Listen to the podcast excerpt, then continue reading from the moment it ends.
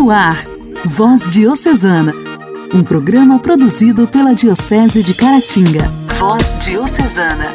Olá, meus amigos! Começamos agora na sua rádio Voz Diocesana nessa terça-feira linda e abençoada. Eu sou Wellington Ferrer de Carangola e agradeço demais a sua sintonia no programa de hoje. Está no ar o Voz Diocesana dessa terça-feira. É a boa nova do Senhor chegando até você pelas ondas do rádio. Voz Diocesana. Voz Diocesana. Um programa produzido pela Diocese de Caratinga. Durante toda a semana, no programa desta terça-feira, no Bate-Papo à Luz da Fé, vamos abordar o tema das eleições 2020. E não precisa ficar assustado. Eleição é o processo de escolha do seu representante, aquela pessoa que vai exercer o mandato pelos próximos quatro anos e tomar as decisões para que a nossa vida se torne melhor. Gabriel Resgala, psicólogo com especialização em saúde coletiva e mestrado em ciência da religião pela UFJF, fala pra gente a respeito de política. Será que a democracia corre risco?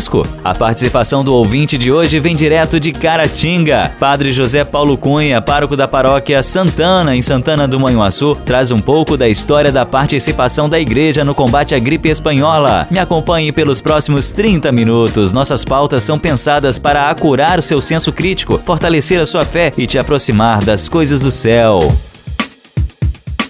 A alegria do Evangelho. O Evangelho oração, leitura e reflexão.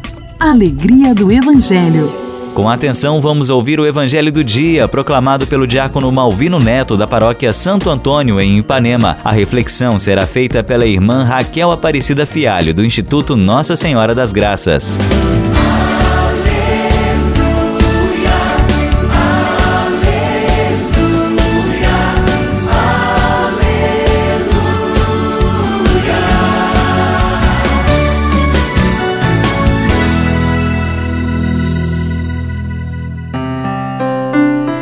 O Senhor esteja convosco, Ele está no meio de nós. Proclamação do Evangelho de Jesus Cristo, segundo João. Glória a vós, Senhor. Filipe encontrou-se com Natanael e lhe disse: Encontramos aquele de quem Moisés escreveu na lei e também os profetas, Jesus de Nazaré, o filho de José. Natanael disse: De Nazaré pode sair coisa boa? Filipe respondeu: Vem ver. Jesus viu Natanael que vinha para ele e comentou: Aí vem um israelita de verdade, um homem sem falsidade. Natanael perguntou: De onde me conheces? Jesus respondeu: Antes que Filipe te chamasse, enquanto estavas debaixo da figueira, eu te vi. Natanael respondeu: Rabi, tu és o filho de Deus, tu és o rei de Israel. Jesus disse: Tu crês porque te disse: eu te vi debaixo da figueira, coisas maiores que esta verás. E Jesus continuou: Em verdade, em verdade eu vos digo: vereis o céu aberto e os anjos de Deus subindo e descendo sobre o Filho do Homem. Palavra da salvação. Glória a vós, Senhor.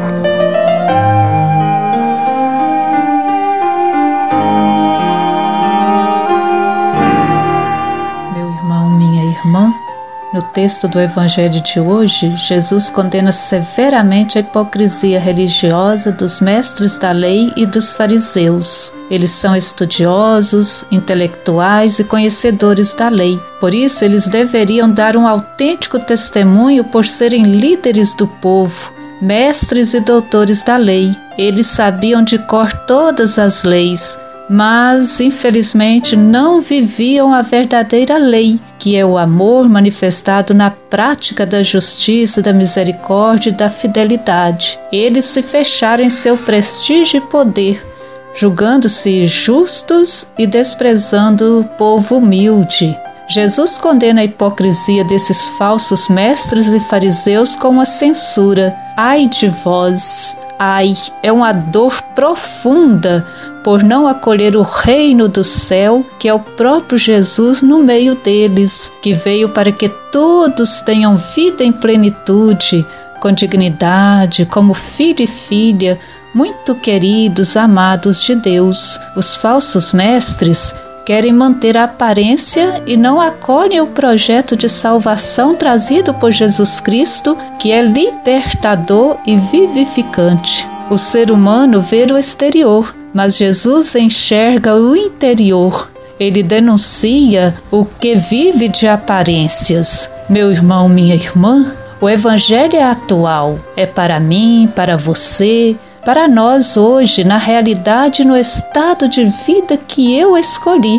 Cabe a cada um de nós nos perguntarmos e sermos sinceros em nossa resposta. O meu exterior está pautado pelo verdadeiro amor que se manifesta na prática da justiça, da misericórdia e da fidelidade? Eu me preocupo mais em cumprir normas ou amar incondicionalmente. Eu devolvo o meu dízimo de coração aberto, alegre por compartilhar, agradecido pelo que tenho, ou é só para ser visto pelo padre, pela comunidade? Na minha empresa, eu sou justo com o meu empregado, pagando salário justo, reconhecendo o valor do ser humano, respeitando e valorizando? No meu trabalho, eu procuro ser pontual, honesto e responsável? Procuro ser fiel aos meus deveres de cidadão brasileiro, de cristão, vivendo os valores éticos, econômicos, sociais e evangélicos? Eu sou testemunha de fidelidade e coerência como religiosa, padre, solteiro, casado, casada. Eu sou uma manifestação da presença misericordiosa de Deus na minha família, na comunidade eclesial e na sociedade. Meu irmão, minha irmã, que Jesus Cristo nos fortaleça para que possamos manifestar o amor misericordioso do Pai no ambiente em que estivermos. Que o Espírito Santo nos inspire sempre e que Nossa Senhora continue sendo nossa companheira de caminhada. Amém. Diálogo Cristão. Temas atuais à luz da fé. Diálogo Cristão. Diálogo Cristão. E você de casa, me responda com sinceridade aquilo que você pensa, tá? Pode responder em voz alta, não tem problema. Política é necessária? Enquanto você pensa na resposta, eu vou te passar uma informação. Devido à pandemia, as eleições desse ano foram adiadas. No dia 15 de novembro acontece o primeiro turno das eleições. Além do voto para prefeito e vice, você também deverá escolher os vereadores de sua cidade. E aí, pensou na resposta? Agora eu chamo para essa conversa Gabriel Resgala, psicólogo com especialização em saúde coletiva e mestrado em ciência da religião pelo FJF. Seja bem-vindo, Gabriel. Prazer ter você aqui novamente. Eu perguntei para a pessoa de casa se política é necessária. Agora eu passo essa pergunta para você, Gabriel. Assim a gente vai levando o debate com quem está acompanhando o programa. Olá a todos que nos ouvem. Bem, é, a política é extremamente necessária porque ela cuida daquilo que é comum a todos nós, que é coletivo. Eu individualmente eu posso cuidar da minha casa, da minha família, de tudo que é pessoal, mas a partir do momento que eu preciso me reunir com o meu vizinho para, por exemplo, resolver um problema de encanamento, calçar a rua, cuidar da iluminação pública, pensar na educação das crianças no meu bairro, nós estamos resolvendo problemas em comum, e nisso é importante a gente buscar a ajuda de quem tem conhecimento e capacidade de administrar tudo aquilo da melhor forma. Então, é, desde quando nós temos um síndico de condomínio, uma, uma associação de bairro, uma coordenação do nosso movimento na igreja, e até quando nós elegemos um governador, um presidente, tudo isso é política, porque tudo isso nasce da necessidade de pensar no que não é só meu, né, naquilo que é de todos, mas que de alguma forma me diz respeito, porque eu também faço parte desse todo. Acho que a gente pode definir democracia como um sistema que representa a pluralidade, ou seja, um governo de muitos. Ela absorve melhor as diferenças existentes dentro da sociedade e reflete a melhor vontade da população. Entre os aspectos estão a liberdade de escolha dos representantes, o voto direto, eleições livres e muitos outros. Gabriel, você acredita que a democracia está em risco? Bem, a democracia é o chamado governo do povo e para o povo. Né? Ela está longe de ser perfeita, mas foi a melhor forma de organização política que a nossa sociedade já conseguiu construir, porque ela diminui as chances de injustiça. Então, se um tirano, um ditador, ele quer prejudicar um grupo, dizimar ou mesmo assim exterminar aquele grupo, ele consegue fazer isso com alguma facilidade, porque ele tem muito poder nas mãos. E a nossa história mostra que os ditadores sejam de direita, sejam de esquerda ou de qualquer classificação no aspecto político, em geral são pessoas que gostam muito do poder e não costumam ser amigáveis com toda a população. Eles podem até ser bons para alguns grupos com quem eles têm mais afinidade, mas eles costumam ser muito cruéis com quem eles não gostam e têm uma certa liberdade para isso. Mas a democracia, por outro lado, ela busca ter formas de controlar esse poder, não dar muito poder na mão de alguém, de uma pessoa, de algum grupo. Então, uma, uma das formas dela fazer isso é separando os poderes e dando equivalência entre eles. Então, nós temos o poder executivo, que é o prefeito, o governador, o presidente, nós temos o poder legislativo, que são os deputados, os vereadores, e nós temos o poder judiciário, que são os juízes. Então, quando alguém de algum desses poderes fala em intervir, em colocar as forças armadas para fechar um desses outros poderes, para calar esse outro poder à força, isso é claramente uma ameaça explícita à democracia. É verdade que nós, infelizmente, sempre tivemos uma democracia um tanto frágil aqui no nosso país. É, nós tivemos situações em outros governos que podem ser debatidas, podem ser discutidas como sendo mais ou menos democráticas.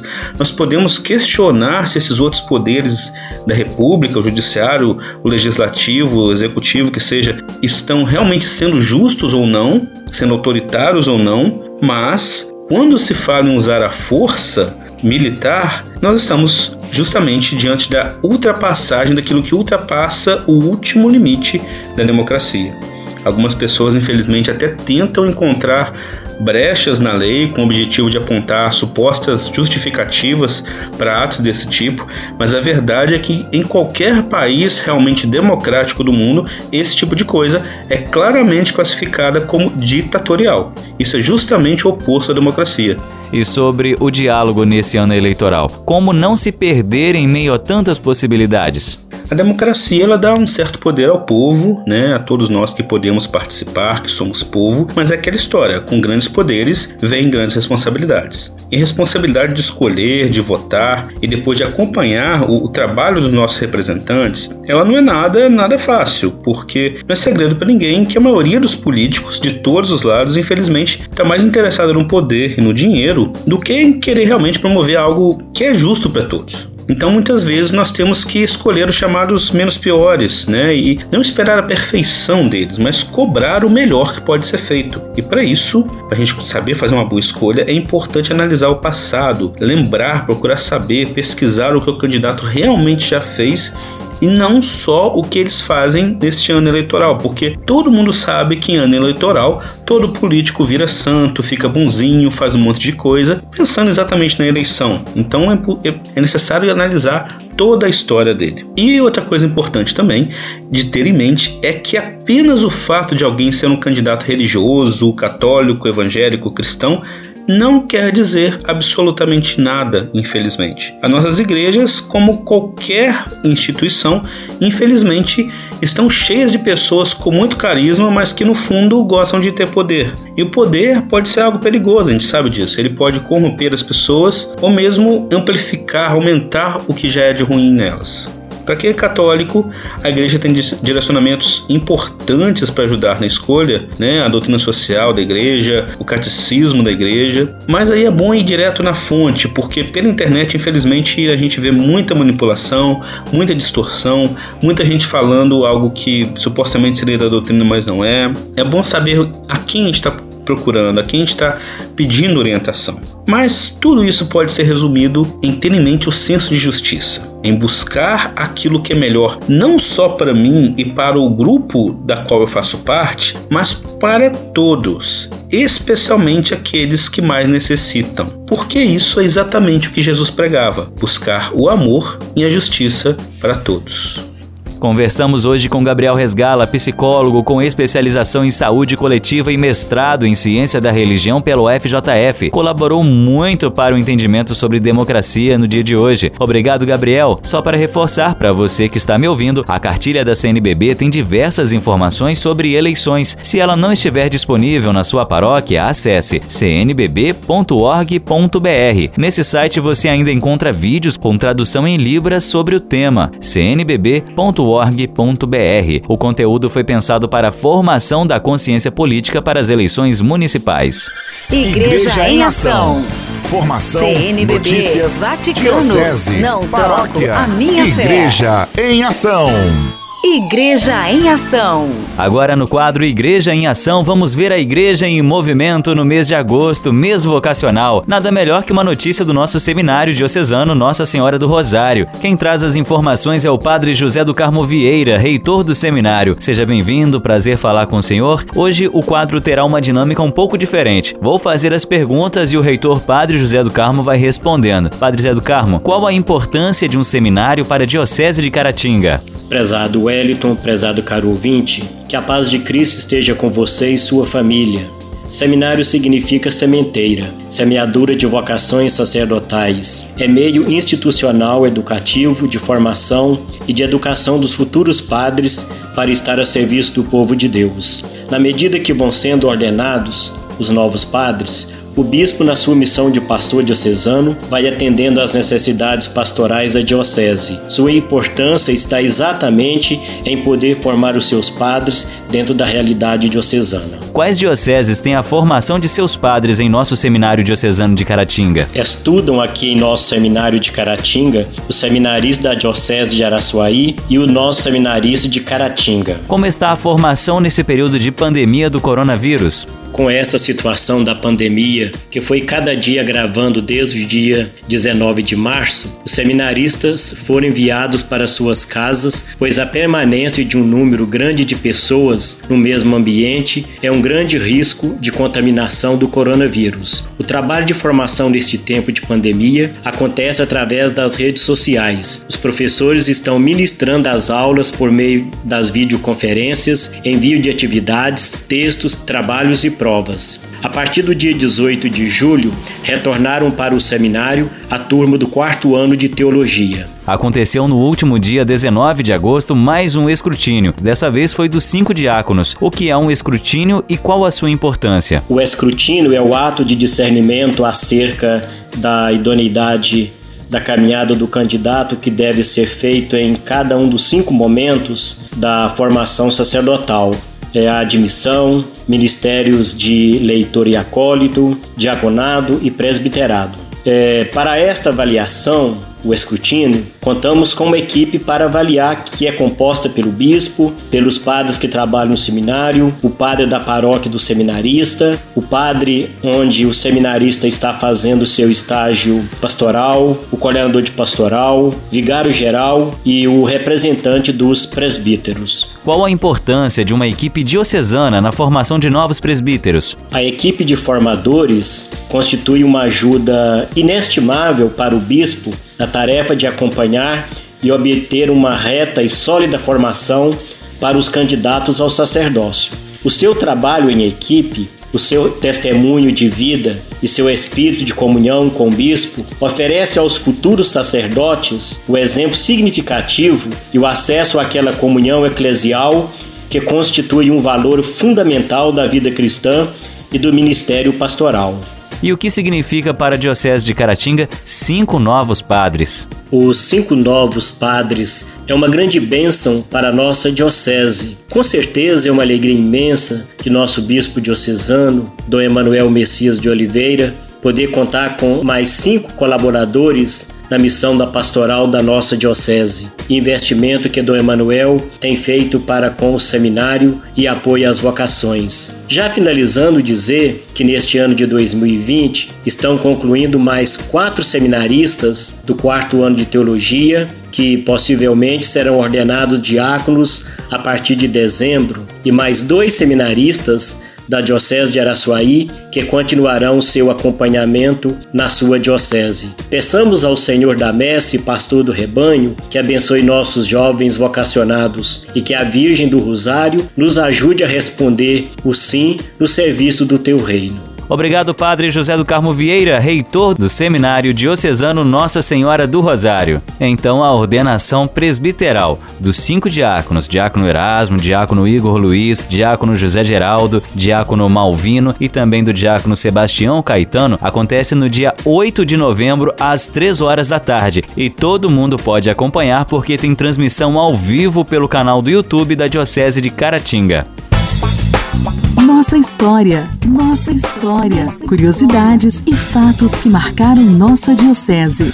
Nossa história. Padre José Paulo Cunha, pároco da Paróquia Santana, em Santana do Manhuaçu, preparou para nós um pouco da história da pandemia da gripe espanhola. Ele traça um paralelo com a pandemia do Covid-19. Durante toda essa semana, Padre José Paulo traz pra gente a nossa história. Olá, você que nos acompanha neste momento, que bom que você está ouvindo o programa Voz Diocesana. Em nosso programa vamos conversar sobre a pandemia da gripe espanhola, que abalou o mundo, atingindo o Brasil e, consequentemente, nossas 12 paróquias da Diocese de Caratinga. Fica imaginando o comportamento e atitudes tomadas pelos padres do início da nossa Diocese de Caratinga, lá nos idos de 1918 e 1919, quando nossas paróquias e diocese ainda era administrada pelo arcebispo de Mariana, Dom Silvério Gomes Pimenta, pois só em 1920 chegou nosso primeiro bispo, o Dom Carloto. O que terá acontecido em Caratinga, em Manhuaçu e em Carangola? Quando apareceu a pandemia da gripe espanhola. Gostaria de lembrar que a palavra epidemia significa doença infecciosa disseminada numa determinada região, enquanto pandemia significa doença infecciosa disseminada no mundo. Tomou conta de todos. Já a palavra endemia significa doença infecciosa que tende a reaparecer com frequência. É bom lembrar que junto com a pandemia vem também muitas notícias, muito falatório, fake news, espalha morte e pânico, espalha notícias de todo jeito. É preciso muita sabedoria para lidar com tudo isso. A humanidade já passou por muitas pandemias. Vale lembrar, por exemplo, peste negra, matou mais de 50 milhões de pessoas na Europa e Ásia, tuberculose, matou um bilhão de pessoas até surgir um antibiótico em 1960. É bom saber que a penicilina surgiu somente em 1929. Outra pandemia é a varíola, que matou 300 milhões de pessoas. Depois o mundo passou por tifo, sarampo, malária, dengue, chikungunya, zika, gripe aviária, gripe suína, ebola, AIDS, sem falar em câncer, lepra, né? Hanseníase. Então, numa pandemia, muitas dúvidas surgem. Informações são corretas ou não? Imprensa fala a verdade ou não? Quem está levando vantagem com a pandemia? Países, empresários, governos? Cuidar da saúde ou da economia? Nós sabemos muito bem que a vida vem em primeiro lugar. Acreditar ou não? Pessoas que não acreditam, negacionismo, nega os fatos da realidade para evitar o desconforto da verdade. Essa teoria do negacionismo é essencialmente irracional, pois a pessoa negacionista se recusa a aceitar uma realidade que se pode verificar. Quais soluções? Quais remédios? E as curas milagrosas? Chás de todo tipo, gargarejos, cachaça, xarope, elixir, sabonetes, pomadas, supositórios e até criolina. Duas curiosidades interessantes. Primeiro, a caipirinha, que surgiu em 1919. De tanto tomar cachaça com limão como remédio para combater a gripe espanhola, virou um hábito do brasileiro. Segundo, a expressão chá da meia-noite. É fruto dos cariocas que usaram o carnaval de 1919 como forma de exorcizar o fantasma da gripe espanhola. O Rio de Janeiro assistiu nos bailes e nos blocos de rua naquela época, aquela que talvez seja a folia mais desenfreada de que se tem notícia na cidade, das marchinhas aos carros alegóricos, O tema da festa era um só: o chá da meia-noite, que não bota medo em mais ninguém. Bom, eu estou ficando por aqui. Amanhã estou de volta no mesmo horário, no Voz Diocesana. Tchau, gente. José Paulo Cunha, pároco da paróquia Santana, em Santana do Manhuaçu, conhecedor profundo da história da nossa diocese. Obrigado, Padre José Paulo. E agora vamos com a sua participação no Voz Diocesana desta terça-feira. Vamos ouvir. Eu sou Altair, aqui da Diocese de Caratinga, né? Da paróquia de Nossa Senhora Aparecida. E gostaria de oferecer essa música para o grupo de jovens de Upacre, antigo grupo de jovens de Upacre, e também para todos os ministérios de música de Dom Cabate, inclusive o pessoal da comunidade São José Operário. A música é, no caso, Menores Abandonados. Obrigado. Dizem que este país é feliz porque o povo ainda canta nas ruas Dizem que nossa nação não vai mal, porque o povo ainda faz carnaval. E eu queria somente lembrar que milhões de crianças sem lar não partilham da mesma visão. A tristeza no seu coração, menores abandonados, alguém os abandonou pequenos e mal amados,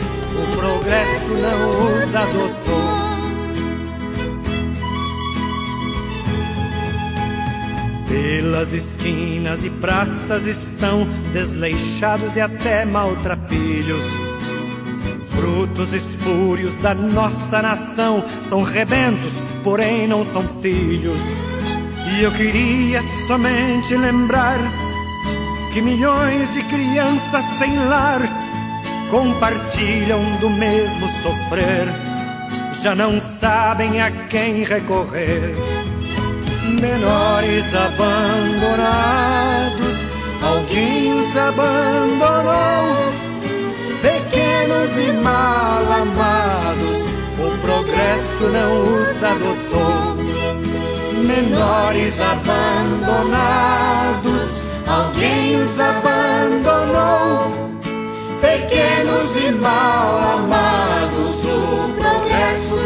Padre Marlone, pároco da paróquia Nossa Senhora da Conceição de Caratinga, traz um momento mariano.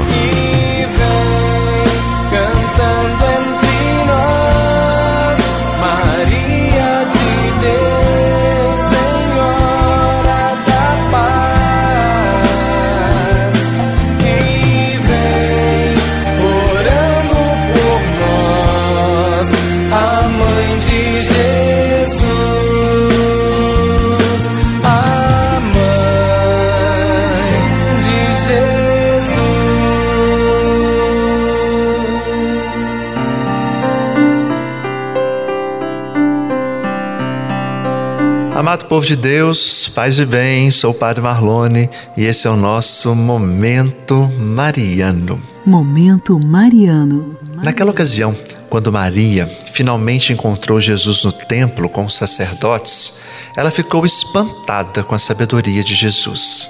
E afinal de contas, né, que pais não ficariam ao descobrir seu filho de 12 anos de idade conversando à vontade com os mais eruditos homens da época? No entanto, a mais notável parte da história não é a sabedoria de Jesus, mas sim a de Maria. Maria foi sábia o bastante para não abdicar de sua responsabilidade como mãe simplesmente porque tinha um filho que era capaz de discorrer com sabedoria no templo. Ela não deixou que a sabedoria de Jesus fizesse a sabedoria dela vacilar. Às vezes, fugimos das nossas responsabilidades, pois nos falta confiança para fazer aquilo que Deus nos concedeu fazer. Deixamos que nosso medo nos domine e, ao mesmo tempo, deixamos que a sabedoria saia pela janela. Maria sabe que ela devia educar Jesus para ser um homem ainda que ele tivesse mais conhecimento espiritual do que todos os sacerdotes do templo juntos, ele não poderia simplesmente educar a si mesmo. Maria compreendeu isso, de modo que ela fez o que devia fazer cuidar para que seu filho recebesse uma educação adequada. Ela teve a sabedoria para entender qual era a sua responsabilidade e também sabedoria para cumprir essa responsabilidade. Jesus talvez tenha demonstrado seu conhecimento espiritual e sua sabedoria divina quando falou com os sacerdotes no templo em Jerusalém. Maria, por sua vez, demonstrou sua sabedoria materna quando o forçou a ir para casa. E aí fica agora uma questão para nós. Creio que Deus me deu a sabedoria de que preciso para tomar decisões corretas na minha vida. Lembremos que devemos usar a sabedoria que Deus nos deu para cumprir as nossas responsabilidades. Ficamos hoje por aqui. Um forte abraço para você. Até o nosso próximo encontro. Que Deus te abençoe.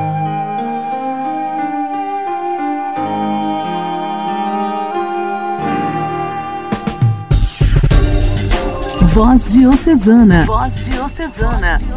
Um programa produzido pela Diocese de Caratinga.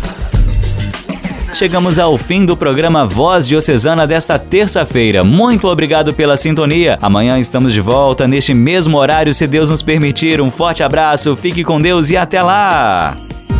Você ouviu Voz Diocesana, um programa da Diocese de Caratinga. Voz Diocesana.